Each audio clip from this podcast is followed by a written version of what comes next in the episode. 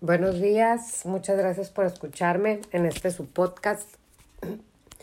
Continuamos con, con elementos y herramientas psicológicas en tiempos de COVID. Eh, estoy bastante asustada con los números, con que los hospitales de Hermosillo están llenos. Seguimos sin entender que nos teníamos que quedar en casa. Y me pongo a pensar que los héroes de la pandemia, los niños, son los que entendieron desde el día uno que no podían salir. Por supuesto que hay niños que pasan por ansiedad, por estrés, por crisis de que quiero salir, mamá, porque me han hablado alumnitos míos, pacientes míos, para decirme, Caro, ¿qué hago? Pero creo que lo han entendido mejor que muchos de nosotros, ¿no? En el plano de adultos. Ayer hablando con, con una amiga, me dice, Caro, eh, se, se murió el papá de un amigo, no podemos estar con él. Se murió la mamá de un amigo mío muy querido y no puedo estar con él y tampoco puedo ir a la funeraria porque pues no podemos salir. Y me puse a pensar eh, en toda esa gente que, en todas esas familias que se están desintegrando por este virus. Todo, y no por el virus, ¿no? También morirse en tiempos de COVID, o sea, está grueso. Y me puse a pensar en todo el dolor que, que están sintiendo, que están sufriendo. Duelo viene de dolor, de pérdida. Puedes perder cualquier cosa y es, y es duelo.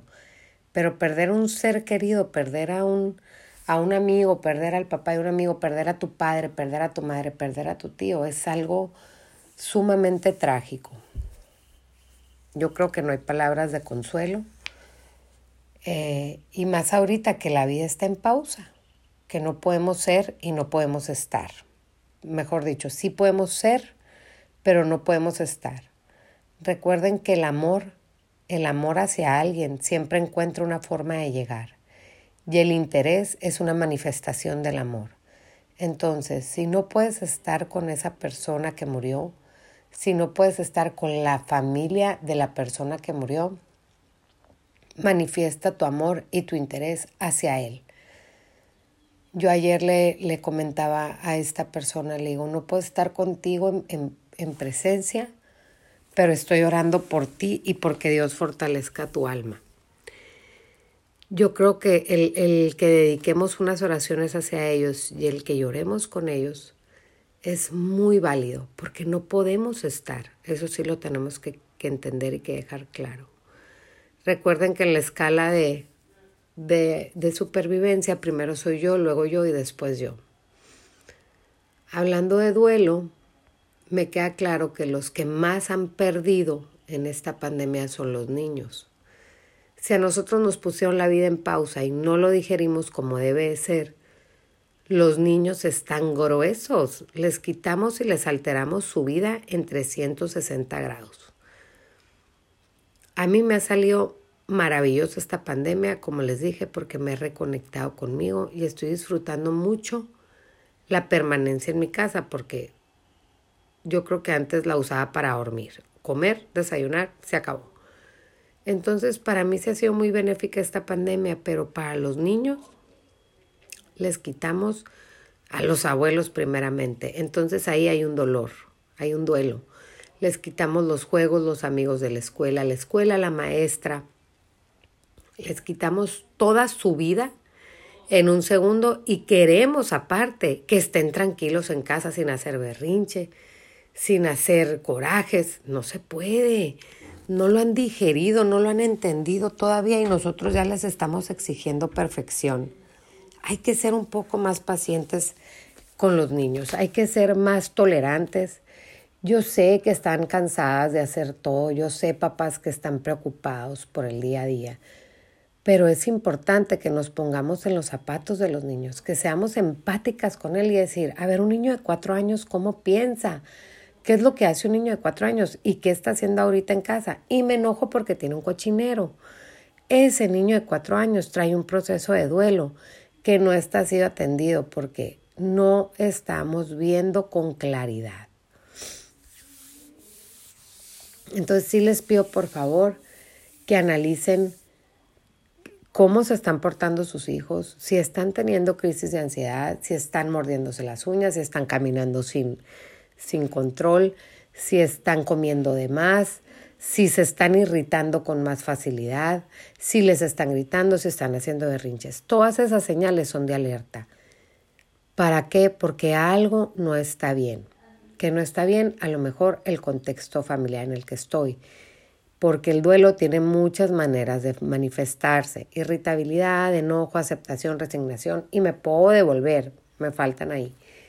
Entonces, sí es importante que entendamos que, que, que tengo que tener una actitud positiva en COVID, porque yo y mi familia estamos pasando por un, por un confinamiento, porque guardamos hasta las emociones, porque no puedo estar con esa amiga que está perdiendo a su ser querido, porque se enfermó mi, mi amiga o mi familia, mi papá.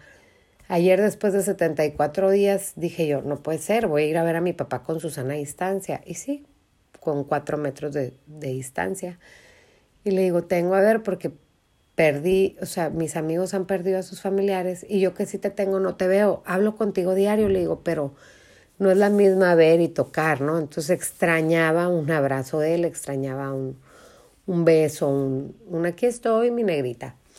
Pero dije, a ver, voy a transformar eso, voy a ser proactiva, lo voy a ver, ya me calmo las ganas y me vengo a mi casa con suma responsabilidad y sumo cuidado de protegerlos a ellos y protegerme a mí. Sigan poniendo lo mejor de ustedes. Es mejor elegir poner el 101 en cada día. Decidan un cómo sí voy a hacer este día agradable para mi familia. Cómo sí voy a transformar mis sentimientos de dolor y de, y de, y de tristeza. Cómo los voy a transformar en algo positivo. Como les dije, se vale llorar, se vale el dolor, se vale el dolor. Lo que no se vale es sufrir y que nuestro alrededor sufra. Eso no se vale porque ahorita entre más cabales, tranquilos estemos, es mejor. Recuerden que el estrés, el dolor, la ansiedad suprime nuestro sistema inmunológico por, el, por las hormonas como el cortisol que andan jugando ahí. Entonces, este día decían ser feliz, este día, este día elijan ponerse una sonrisa en el rostro y este día manifiesten su amor con las personas que quieren en su entorno. El amor tiene mil maneras de manifestarse. Encuentren una. Que estén muy bien, que pasen un excelente domingo. Ánimo.